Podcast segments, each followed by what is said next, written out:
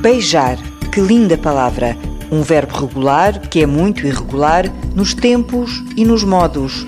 Cito os primeiros versos do poema O Beijo, de Mário de Sá Carneiro, e dou lugar à prosa do psicólogo Paulo Cunha.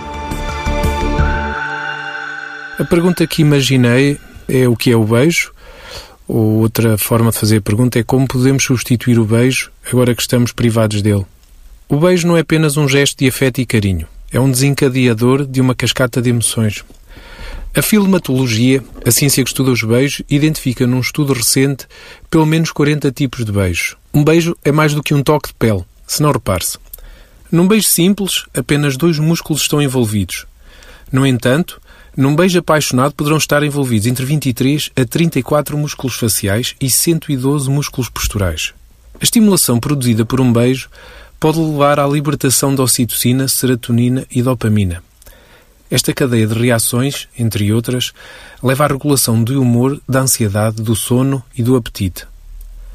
O beijo tem outra função menos valorizada normalmente: o reforço do sistema imunológico, porque permite a transferência de alguns agentes patogénicos entre as pessoas que se beijam.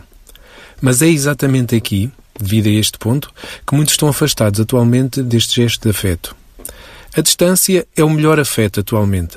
A melhor forma de proteção é manter o desejo, afastando o beijo. Sabemos, todos nós temos conhecimento de casais que estão afastados. Existem filhos que não podem beijar os pais, alguns deles até na sala ao lado, confinados. Avós que não sentem os netos através dos lábios. Há namorados que têm medo de perder a cumplicidade por falta de afeto, marcada pela distância. Neste Dia Mundial do Beijo, a distância não é motivo para não se beijar. Ao longo da história, o ser humano foi capaz de vencer a barreira física do beijo, transferindo o seu significado para outras ações de afeto. Eu dou alguns exemplos.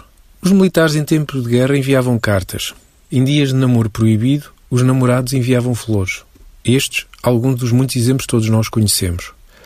Ainda atualmente, todos nós fazemos regularmente esta transferência de afetos, através do emoji, quando não se tem palavras para responder à mensagem, enviamos uma palavra de conforto numa gravação de voz, atiramos ou sopramos um beijo ao vento, ou partilhamos uma fotografia especial ou um vídeo apaixonado com alguém. O mais importante para substituir um beijo, que não se pode dar nesta fase, é partilhar um sentimento com alguém, criando proximidade e cumplicidade. Podemos fazendo com as novas tecnologias ou recorrendo às de antigamente. Para alguns, basta fechar os olhos e imaginar que alguém o deu ou que alguém o sentiu. Os estudos recentes com recurso à neuroimagem demonstram que imaginar a sensação que emana do beijo pode ter uma correspondência emocional no sistema nervoso. Significa isto que, se imaginar o beijo e as sensações que dela emanam, pode conseguir replicar a sua biologia e, na realidade, sentir um beijo.